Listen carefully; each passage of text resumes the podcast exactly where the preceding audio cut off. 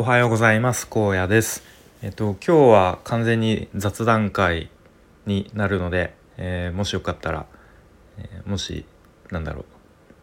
えー、まあ時間の空いた時に肩の力を抜いて、え聞いてもらえたらというそんな感じです。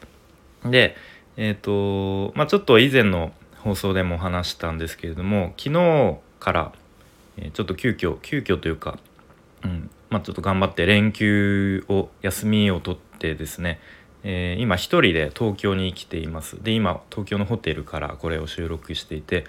で、まあ、ちょっと妻と子供はですね妻の実家の方に、まあ、夏休みということで遊びに行っていて、まあ、なんかお互いなんだろうちょっとこうリフレッシュじゃないんですけれども、まあ、そんな時間を過ごしています。で、まあ、東京本当に久しぶりですねもう何年ぶりかもわからないぐらい。はい。で、まあ、僕東京出身なんですけれどもやっぱり久しぶりに来ると改めてなんかビルが 高いなとか、うん、本当に何だろう人が多いなとか、うん、なんかそんなすごい田舎から出てきた、えー、人みたいになっていました。はい、で昨日の、まあ、メインイベントはですねグレイのライブに夜行きました。で会場はゼップダイバーシティというまあライブハウスです。まあライブハウスって言ってもかなり大きめのライブハウスですけれどもまあグレーはですね普段まあアリーナツアーとかまあそれこそでっかいところだ東京ドームとかでもやるぐらいのバンドなのでライブハウスでねグレーのライブを見るっていうのはかなりこうレアな体験でした。はい、で、まあ、2枚ですね奇跡的にチケット当たってで一緒に行った方がですね僕が以前受講していたスクールフリーランスウェブクリエイター育成スクールスラッシュというスクールの、まあ、講師の方が本当たまたま同じぐらいグレーの大ファンで昔から好きっていうことで結構あのそのスクールの受講中からなんか意気投合じゃないですけども、うんまあ、そんな感じだったので、まあ、もう僕はスクール卒業した身なんですけどもちょっと、まあ、もしよかったらっていう感じで誘ったら是非あの行きたいですっていう感じで。で昨日ですね初めてあの東京テレポート駅で待ち合わせしてまあもちろんオンライン上ではね何度もこう顔を合わせて話していたんですけども初めてオフラインで会うっていうことでね、まあ、なんだろうなすごくちょっとドキドキしましたね。なんかこうこう初デートみたいな好きな人とデートする時に初めて待ち合わせえ？待ち合わせ場所で会うみたいな なんかすごい不思議な感じで。でやっぱりなんか嬉しいですね。単純に実際にリアルで会うと。うん、でまあそんな感じでですね2人でライブを見たんですけれども、えー、本当に内容が最高でですねセットリスト、まあ、曲曲順ですね、うん、そのセットリストが本当に結構マニアックな、えーと、セットリストでなんかコアファンには本当たまらないような内容でしたね、うん、すごい昔の曲とかもやってくれたりとか、で結構曲っていつも不思議だなと思うのが昔の曲とか聞くと、まあ、10年前とか、まあ、あと結構社会人になったばっばかりの新卒の時にまあねなかなかこう仕事慣れない日々にこうずっとグレーの曲をその当時毎日聴いてた曲とかを、まあ、その昨日のライブとかでパッと聞くとその当時の情景とかねあーなんかあの頃こんなんだったなとかそういう情景情景とか当時の心境みたいな思い出したりしてなんだろうこうちょっとグッとくるというか、うん、そんなこともありますよね。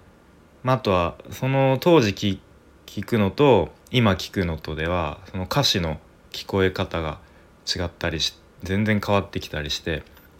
例えば今コロナ禍でこの曲を聴くとああすごいあのなんだろうな捉え方が歌詞の解釈が変わってくるなとか、うんまあ、そういう意味でもなんかグレーってすごい長くバンドを続けているのでそういう楽しみ方もできるなというふうに思いましたね。はいまああとはまあ MC でですねまあメインでボーカルのてるてるさんがあの喋るんですけど話すんですけどなんか印象的だったのが、まあ、みんながみんながっていうのは僕らですねお客さん、まあ、みんながグレーのことを好きになってくれて応援してくれてで、まあ、その恩返しというわけではないんだけれども、まあ、僕らはずっと解散しないバンドとして、えー、まあね、ずっと曲を作ってそしてみんなの前でずっとライブをしていけたらと思いますみたいなそんなことを言っていて、まあ、さらっと言っていたんですけどまあ、なかなかこんなこと言えないよなと思っていて、うんまあ、特にねこの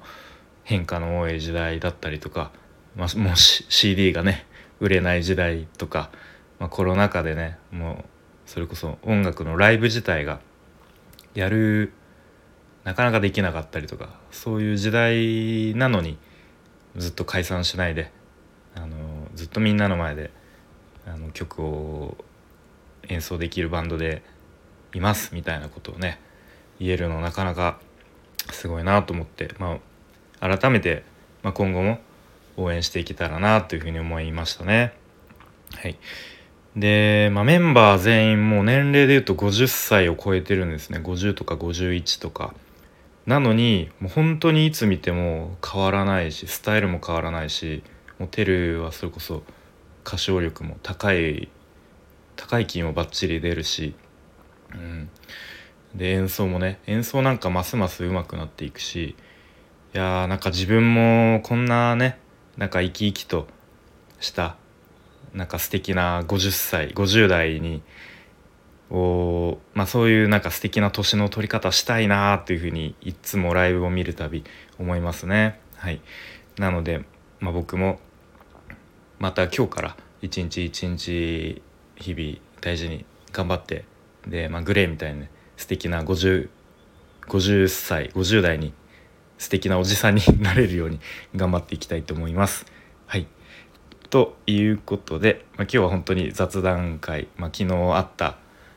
ことを話してきました。で今日今日もまたイベントがあってですね昼ちょっとこのあとランチで母と、まあ、また久しぶりに会ってで、まあ、一応ね親にあの元気な顔を見せるっていうのも大事なことかなと思って。で夜はですねその先ほど言ったス,、え、スラッシュウェブフリーランスウェブクリエイター育成スクールのスラッシュの、え、講師の方が2人いるんですね。で昨日ライブ行った方ともう一人の講師の方とあとは僕ら僕ら受講生が1期生だったんですけどその1期生の、まあ、東京に住んでいる方何人か誘っていただいてあの夜ご飯を食べるというこれまためちゃめちゃ楽しみなイベントがありますのでまちょっとそちらも、えー、楽しみたいと思います。まあ、もし明日、えー、このスタイフ配信するとしたらまたその雑談会パート2で、えー、まあ、今日あった出来事を話す会になるかと思います。はい、ということでこの辺で終わりたいと思います。聞いてくれてありがとうございました。じゃあまたねバイバーイ。